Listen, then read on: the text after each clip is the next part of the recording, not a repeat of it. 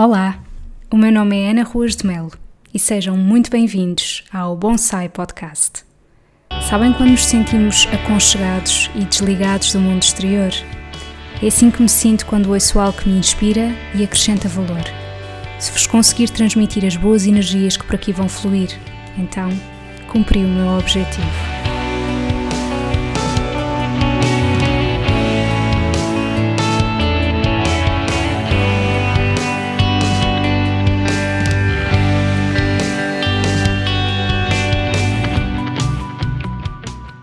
Olá! Antes de começar este episódio, eu gostava de vos agradecer muito todo o feedback que me têm dado em relação ao podcast. Muito, muito obrigada.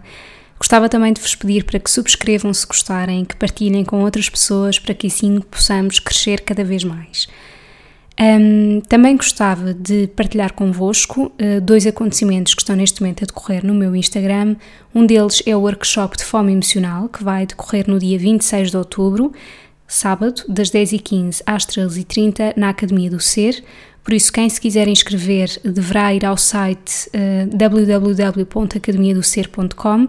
É a segunda edição deste workshop, por isso apressem-se, as vagas são limitadas e conto convosco. E depois, o outro evento é uh, um grupo de desafios online. Quem conhece o meu trabalho sabe que eu costumo fazer grupos de desafios online. Estes grupos de desafios uh, costumam ocorrer no WhatsApp e têm sempre um tema. Neste caso, são 21 dias sem produtos açucarados. O grande objetivo é exatamente reduzir o vício do consumo de doces, por isso é direcionado para todas as pessoas que têm muita vontade de comer doces diariamente. O objetivo é de facto haver uma mudança de hábitos alimentares que vá permitindo que esse vício do doce seja cada vez menos necessário e por isso, se vocês se encaixam neste grupo de pessoas, entrem em contato comigo através do Instagram ou Facebook ou também uh, por e-mail. Todas estas informações estão na caixa de descrição para que vocês possam contactar comigo e inscrevam-se. As vagas também são limitadas e terminam neste sábado, dia 11 de, desculpem, dia 12 de outubro. E agora sim, este é o episódio 2 e hoje sou apenas eu e o microfone e gostava de vos trazer aqui um tema que eu considero bastante útil, que é o coaching aplicado à nutrição. Como eu vos disse eh, no primeiro episódio da apresentação, eu sou nutricionista e também tenho a formação em NutriCoaching. E eu gostava realmente de trazer este tema aqui para o podcast eh, porque considero que poderá ser útil não só para profissionais de saúde que poderão estar a ouvir, nomeadamente nutricionistas, e que ainda desconheçam esta vertente que pode ser aplicada nas consultas e que eu acho que é uma mais-valia. E por outro lado, pessoas que possam estar a ouvir este podcast e que já consultaram várias vezes nutricionistas e sentem que nunca conseguem ter resultados ou têm resultados até um determinado ponto e depois deixam de ter. É muito importante eu frisar aqui que uh, eu não estou a dizer que a forma como eu dou as consultas é que é a melhor de todas, que comigo toda a gente vai ter resultados, não é isso de todo que eu quero estar a demonstrar. O meu objetivo com este episódio é dar a conhecer uma outra faceta uh, na área da nutrição que uh, poderão não conhecer, quem me esteja a ouvir, ou mesmo quem me esteja a ouvir e que conheça, possa ver na prática como é que isso é aplicado e um, o que é que eu sinto em consulta. Muito bem, então, em primeiro lugar, o que é que é o coaching? Ao fim e ao cabo, o coaching é uma ferramenta que ajuda a desenvolver competências. E aqui o conceito do Nutri-Coaching surge da necessidade de otimizar os resultados. Portanto, uh, acaba por ser uh, a aplicação de técnicas uh, de coaching às consultas de nutrição, de forma a aumentar ainda mais a motivação e o empenho dos clientes. Vamos chamar aqui clientes, podem chamar pacientes, mas eu aqui neste episódio vou chamar por clientes porque acho que me dá mais jeito. Numa consulta de nutrição que tenha esta componente Nutri-Coaching, para além de toda a parte nutricional que é expectável, eh, de alguém que tirou o curso de Ciências da Nutrição eh, ou Dietética e Nutrição, hum, aqui vai existir também a componente que trabalha a motivação porque há uma aplicação do coaching. Então, como é que isto é feito na prática? Eu, em primeiro lugar, eh, eu dividi isto aqui mais ou menos por tópicos e há um, um aspecto muito importante que eu gostava de realçar. A minha contracapa uh, do Facebook, não é contracapa, desculpem, a minha imagem de capa do, da minha página de Facebook diz: Escolher o que come é um ato de amor próprio, o que já fez por si hoje. Esta é uma frase minha mas que muito provavelmente está na cabeça de muitas pessoas, e ainda bem, espero, porque de facto tudo aquilo que nós comemos e as nossas escolhas devem ser um ato de amor próprio. E porquê é que eu estou a partir deste pressuposto? Porque a partir do momento em que alguém vai a uma consulta de nutrição e quer fazer mudanças, mas todas essas mudanças são para contrariar aquilo que essa pessoa é, eu acho que as coisas não vão correr muito bem. Então, em vez de nós, por exemplo, dizermos eu vou fazer exercício físico porque eu não gosto de me ver ao espelho, eu vou começar a comer melhor porque eu não gosto de me ver ao espelho, tentemos ver numa outra perspectiva, que é, é exatamente por eu gostar de mim que eu sinto que mereço melhor e que quero fazer melhor por mim, mas não é para contrariar aquilo que eu sou, porque eu acho que tudo tem que partir de uma base de aceitação em primeiro lugar. E só depois dessa aceitação é que vem então a melhoria. Se nós já estamos contra nós desde o início, vai ser muito frustrante, porque as coisas não vão correr bem sempre. Claro que isto é tudo muito bonito e que há pessoas que podem ter mais estrutura psicológica para lidar com isto do que outras, mas por isso é que eu acho que uh, trabalhar com equipas multidisciplinares é uma mais-valia, mas já lá vamos. Portanto, era isto que eu queria frisar em primeiro lugar: é haver um ponto de partida que tenha a ver com o amor próprio. Caso contrário, as coisas não têm muito sentido um, uma pessoa que vai a uma consulta de nutrição e que queira mudar algum aspecto deve ser porque realmente quer investir nela, porque gosta de si. É esta a minha opinião. Depois, como é que eu aplico o coaching nas consultas de nutrição? Claro que existem várias ferramentas, várias técnicas. Eu não vou falar sobre todas as técnicas neste episódio, porque senão seria bastante longo e até confuso. Mas eu vou eh, falar sobre uma técnica que usualmente aplico na primeira consulta e que é o estado atual versus o estado desejado. Então é o seguinte: habitualmente aquilo que uh, uma pessoa pensa quando vai a uma consulta de nutrição, e vamos aqui pôr o exemplo de emagrecer, mas atenção que há muitos exemplos e ainda bem de pessoas que vão a uma consulta de nutrição e que não é para emagrecer, portanto tiremos este estigma, mas vamos pôr aqui o exemplo do emagrecer porque é bastante comum e que se calhar é mais fácil de ser explicado aqui com este exemplo prático. Uma pessoa que vai a uma consulta de nutrição e que quer emagrecer está à espera, muito provavelmente, de se pesar na balança, de relatar aquilo que come, de lhe serem feitas alterações aos hábitos alimentares, mas quantas vezes é que a pessoa já não fez isto? Quantas vezes é que a pessoa já não foi a uma consulta de nutrição e foi esta a abordagem? O que é que o Nutri-Coaching faz? Faz com que a pessoa também acabe por pensar sobre as coisas numa outra perspectiva, se debruce sobre os principais motivos pelos quais a pessoa quer fazer isso. Então, ao aplicar a técnica estado atual versus estado desejado, o que é que eu pergunto? Em primeiro lugar, antes de qualquer coisa, antes de pesar, etc., eu faço a pergunta que é: numa escala de 0 a 10, sendo 0 a pessoa sentir-se péssima e 10 maravilhosa, como é que a pessoa se sente neste momento em relação ao seu corpo, ao seu peso, etc e a pessoa vai dizer um número nessa escala. Vamos supor, habitualmente o número é sempre 5 ou inferior a 5. Portanto, a pessoa está ali no meio da escala ou até está abaixo. Muito bem. Eh, é expectável, a pessoa de facto não se sente bem com o seu peso, com o seu corpo. E agora, a próxima pergunta é: porquê que escolheu o 5 e não escolheu um 8, por exemplo? Isto obriga a pessoa a pensar de facto porque é que não se sente assim tão bem. Exemplos de respostas: não gosto de me ver ao espelho, sinto que nenhuma roupa me serve, não gosto de comprar roupa nova, sinto-me inibida, uh, não gosto de me ver em fotografias, não gosto de ir à praia, canso-me facilmente, etc. Estamos aqui só a falar em casos de excesso de peso, não é? E depois a próxima pergunta que eu faço é, ok? Portanto, eu vou sempre perguntando e mais e mais até quase que há exaustão, entre aspas, para que a pessoa consiga pensar em todos os motivos pelos quais se sente, neste caso, no nível 5, no seu estado atual, em relação ao seu corpo e ao seu peso. O estado desejado, qual é que é a pergunta? Onde é que se quer sentir? Neste momento está no nível 5, onde é que pretende chegar? Ah, eu pretendo chegar ao nível 10. Muito bem. E o que é que acha que conseguiria fazer ou o que é que acha que sentiria ao estar no nível 10 e que neste momento não é possível. Eu acho que conseguiria, isto é a pessoa, portanto, a, a refletir, eu acho que conseguiria gostar mais de me ver ao espelho, teria mais autoestima, uh, tinha mais vida social, etc. Muito bem, portanto, a pessoa aqui está já a entender qual é que, para onde é que ela quer ir. O que é que ela tem neste momento, o que é que ela sente e o que é que ela quer atingir. Depois de estar estabelecido o estado atual e o estado desejado, vamos a uma pergunta muito importante, que é definir um objetivo. Reparem, e se houver nutricionistas ouvirem, eu acho que vão concordar comigo. É muito comum as pessoas chegarem à consulta de nutrição e dizerem: Eu quero perder peso. Perder é uma palavra com um caráter negativo. Então, uma das coisas que se aprende no coaching aplicado à nutrição é que, em vez de dizer perder peso, é mais. Hum, eu não quero dizer mais correto, mas tem outro, outra conotação quando nós dizemos, dizemos atingir o peso X. É diferente. Vamos tentar encarar que ninguém gosta de perder nada, nem mesmo peso, ok? Portanto, o perder tem logo aquele caráter negativo. Portanto, atingir o peso X. E até porque a palavra correta é emagrecer. De qualquer das maneiras, porquê é que definir um objetivo é importante?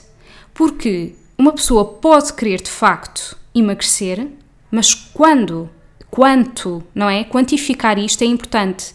Atenção que aqui neste aspecto eu pergunto sempre à pessoa se sente confortável em definir um objetivo e a data do mesmo, porque há pessoas para as quais isto causa ansiedade e isso é a última coisa que eu quero. Mas se não causar ansiedade, ótimo. E aqui esta definição do objetivo vai permitir de facto haver uma meta. Só que é muito importante saber como definir um objetivo. Então, os objetivos devem ser, em primeiro lugar, positivos. Lá está. Não é perder o peso X, é atingir o peso X devem depender única e exclusivamente da pessoa. Portanto, quando há aqueles casos em que as pessoas dizem, por exemplo, para agradar ao meu namorado, para agradar ao meu marido, uh, e eu estou aqui a pôr o, como se fosse uma mulher a falar, o que também é um pouco preconceito, porque pode ser perfeitamente um homem ir a uma consulta de nutrição, mas de facto, se aquela relação acaba, o que é que a motiva a continuar? Nada. Portanto, deve depender só de si. Ou vamos supor aquele típico exemplo, porque eu vou ter um casamento na data X e quero caber naquele vestido, ok? E quando chegar à data do casamento, o que é que vai motivar a continuar este caminho? Então, se o objetivo depender apenas da pessoa, se a pessoa me disser porque, por uma questão de saúde, para me sentir melhor comigo mesma, para gostar de me ver ao espelho, isto depende só dela. E tem um peso muito diferente, acreditem. Depois, para além de ter de ser, depender apenas da pessoa, deve ser realista. Uma pessoa não pode querer dizer que quer, eh, vamos supor, tem 80 quilos e diz que quer ter 70 quilos daqui a um mês. Portanto, perder 10 quilos num mês. Não é realista. E é muito importante uh, nós, como profissionais de saúde, conseguirmos balizar isto e, e, de certa forma, dizer que a pessoa que temos à nossa frente poderá estar a ter um objetivo demasiado ambicioso. E acreditem, custa-me bastante dizer isto nas consultas porque eu sei que isso poderá trazer uma espécie de desmotivação logo a priori. A pessoa pensa assim: ah, então isto vai demorar mais tempo do que eu pensava. Mas vai, se calhar vai na maioria dos casos. E é, é da minha competência eu dizer isso. Eu não posso compactuar com aquela pessoa dizer que quer ter menos 10 quilos daqui a um mês e eu dizer, ok, vamos a isso. Porque é muito pouco provável que isso vá acontecer. Até porque aquela pessoa não aumentou 10 quilos de um dia para o outro, não é? Portanto, não nos podemos esquecer também do processo inverso. Portanto, têm que ser realistas e mensuráveis. Ou seja, estabelecer aqui uma data para o peso que aquela pessoa quer atingir também é importante. E aqui se estiverem a pensar no caráter ansioso, tal como eu vos tinha dito no início desta conversa, não tem necessariamente que existir ansiedade associada a isto. Porquê? Porque a pessoa está perfeitamente no seu direito de dizer que, vamos supor, pegando no tal exemplo, tem 80 quilos e quer ter 70 quilos daqui a um ano. Portanto, hoje é dia 17 de setembro. A pessoa quer ter 70 quilos no dia 17 de setembro, mas de 2020. Ok. Portanto, ela está por uma data, isto não cria, cria grande ansiedade porque tem um ano para perder 10 quilos, portanto está ok. E há uma data, o que é bastante importante, eu acho. Portanto, isto é a definição de objetivos que vem depois de uh, fazer aquele exercício do estado atual versus estado desejado. E depois desta definição dos objetivos, vem uma parte muito, muito importante, que ao fim e ao cabo também já foi aqui falada, que são os motivos. E então, o que é que se passa com os motivos? Muitas das vezes as pessoas dizem que perdem a motivação durante este caminho, o que é perfeitamente normal. Porque nem todos os dias são fáceis, porque há festas de aniversário pelo meio, porque não sei quem uh, quer fazer um jantar para comemorar não sei o quê, mesmo que não faça anos, enfim. E convenhamos, comer é algo que nos une a todos. Uh, raramente nós nos vamos encontrar com alguém que não seja uma mesa, nem que seja de um café. É aquele típico, queres ir beber um café e pronto, nunca é só um café, é mais um bolinho, etc e tal. E por isso, é claro que existem sempre obstáculos. Agora, porque é que muitas das vezes as pessoas perdem a motivação? Porque não sabem os principais motivos pelos quais querem fazer esta mudança. E até me atrevo a dizer, nunca o escreveram, nunca pensaram sobre isso. Simplesmente disseram, quero emagrecer. E hum, se nós desdobrarmos a palavra motivação, ela compõe-se em duas outras: motivo e ação. Então, uma pessoa deixa de ter ação quando deixou de ter motivos. Porque se calhar nem nunca tinha pensado neles. Então aquilo que eu sugiro sempre é que a pessoa escreva pelo menos três motivos pelos quais quer atingir aquele peso, depois de termos estabelecido o objetivo. E o escrever uh, dá um caráter de comprometimento e de reflexão sobre isso. É muito diferente do que apenas dizer. Nem sempre eu consigo fazer isto em consulta, porque às vezes a pessoa leva mais tempo a pensar nesses motivos, mas eu pelo menos digo para que a pessoa pense nesses motivos e os escreva em casa. Até porque é importante, às vezes, a pessoa pode se sentir um pouco constrangida a estar logo a fazer isto na primeira consulta, mediante uma pessoa que não conhece, que sou eu. E por isso eu acho que isto também deve ser um momento privado. E portanto, estabelecer estes motivos é muito importante. E mais uma vez, estes motivos devem depender apenas da pessoa. E eu costumo dizer sempre: não sou eu, enquanto nutricionista, que posso dizer os motivos pelos quais aquela pessoa tende a emagrecer. Porque, ao fim e ao cabo, óbvio que existem alguns motivos óbvios, nomeadamente o facto de, e mais uma vez pegando no exemplo de alguém com excesso de peso e obesidade, disso ser um fator de risco para uma data de outras doenças, diabetes, doenças cardiovasculares. Agora, isto é aquilo que comumente toda a gente sabe. Talvez nem toda, mas grande parte das pessoas sabe disso. Só que esse motivo não é um motivo muito pessoal. Portanto, eu quero mesmo que a pessoa chegue aos seus motivos pessoais.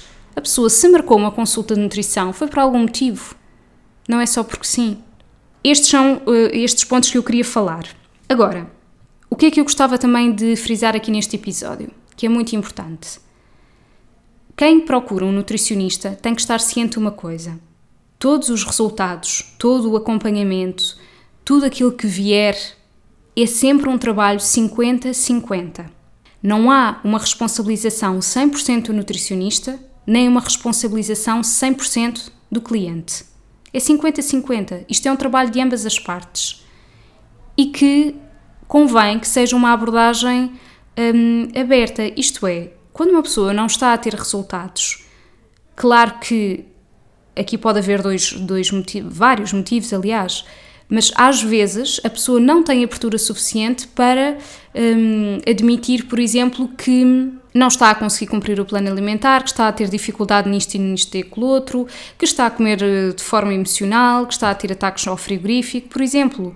Não tem que existir uh, essa vergonha. É claro que isso vai depender um pouco da, da empatia que existir com o nutricionista, neste caso, e eu acho que isso é mesmo muito importante mas isto é um trabalho de ambas as partes, portanto, é importante que as coisas estejam logo bem clarificadas desde o início e que não exista aquele peso da responsabilização de, ok, se este resultado não for atingido, a culpa é desta pessoa ou é daquela. Não, a culpa pode ser de ambas as partes. Isto é um trabalho 50-50. O que é que eu também gostaria de acrescentar? Tudo isto do coaching é muito interessante e eu acho mesmo que é uma mais-valia para um nutricionista, falo no meu caso, e acho que até para outras áreas da saúde, porque de facto trabalha esta componente motivacional.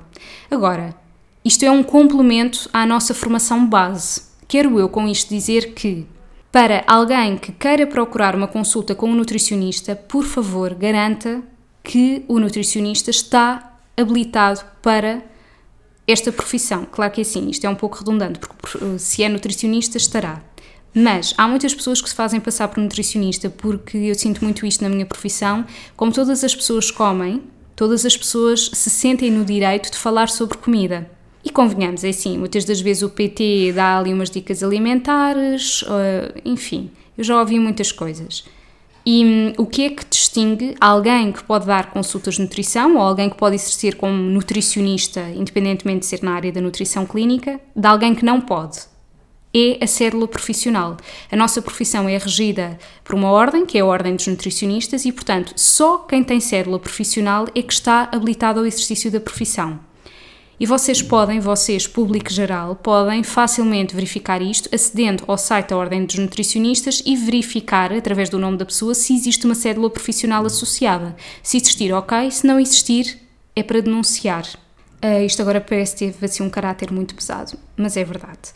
Depois, Há pouco eu falava nessa questão da equipa multidisciplinar. Vocês reparem, esta questão do coaching e estudo de ajudar a nível de motivação e etc., tal como eu não gosto que um personal trainer dê dicas sobre nutrição, também obviamente não quer de todo fazer com que este coaching seja quase como, ok, vamos ter aqui uma componente de psicologia na minha consulta. Não. Aqui as barreiras estão muito bem definidas. Coaching não é psicologia. E, portanto, há muitos casos que eu verifico que a pessoa que eu tenho à minha frente beneficiava imenso se tivesse consultas de psicologia também. E isso não é um campo que o coaching já possa ajudar. Aqui, com o coaching aplicado à nutrição, aquilo que eu trabalho é a motivação das pessoas, é perceber o motivo pelo qual a pessoa quer estar a fazer aquilo, é fazer um balanço. Portanto, como eu vos disse, há várias técnicas que são utilizadas, não são estas só que eu vos falei, há técnicas, por exemplo, no que diz respeito à fome emocional, mas por vezes isto não chega em casos uh, em que eu considero pode existir ali outro tipo de, de crenças ou outro tipo de comportamentos que um, só podem ser resolvidos se a pessoa também tiver um acompanhamento de psicologia. Por isso é que eu acho que uma equipa multidisciplinar é sempre o melhor. E quando eu digo equipa multidisciplinar, também estou a falar no componente do exercício físico, não é? Portanto, se a pessoa, para além de consultas de nutrição, também estiver a ter acompanhamento a nível de exercício físico, melhor ainda. Eu gostava também de, uh, porque vem a propósito deste tema, de vos falar sobre uma revista digital que se chama E-Revista. Esta revista digital uh, é escrita uh, por mim e mais três psicólogas e é uma revista gratuita que vocês podem aceder diretamente no Facebook, que é por aí que nós costumamos divulgar. E há uma, um dos artigos que eu escrevi foi exatamente com o tema Porquê é que não basta cumprir um plano alimentar quando quer emagrecer, que tem a ver com todas estas questões que eu falei aqui. Eu vou pôr o link na descrição do episódio para que vocês possam ter acesso e também conhecerem este projeto, que modéstia à parte eu acho que é muito interessante. Modéstia à parte quer dizer, não, não fui eu que o criei, nós, foi entre todas, não é? Mas eu acho que é, é um projeto muito interessante porque ao fim e ao cabo é divulgar temas relacionados com nutrição e também com psicologia de forma totalmente gratuita e que qualquer pessoa pode aceder, com dicas práticas, úteis, e por isso vou deixar aqui na descrição do episódio. Posto isto, eu acho que transmiti tudo aquilo que pretendia. Para pessoas que uh, me estejam a ouvir e que já consultaram várias vezes nutricionistas, ponderem se isto seria uma abordagem que vos facilitaria uh, ou que, enfim, vos faria pôr as coisas numa outra perspectiva. E para quem é profissional de saúde e esteja a ouvir, fica a conhecer, caso ainda não conheça, esta outra abordagem que eu considero bastante útil e que acho mesmo que faz com que a pessoa à nossa frente reflita mais sobre isso.